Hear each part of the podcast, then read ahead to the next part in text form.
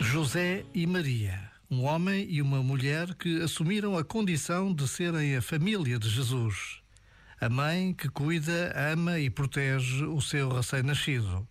O pai que cuida, ama e protege aquele que lhe foi confiado.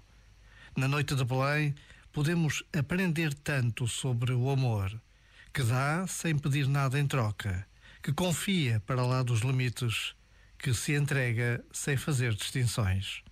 Esta breve pausa pode confirmar o que tantos nos dizem. O Natal permanece para lá do dia das festas, porque o desafio do amor não tem tempo. Já agora, vale a pena pensar nisto. Este momento está disponível em podcast no site e na app.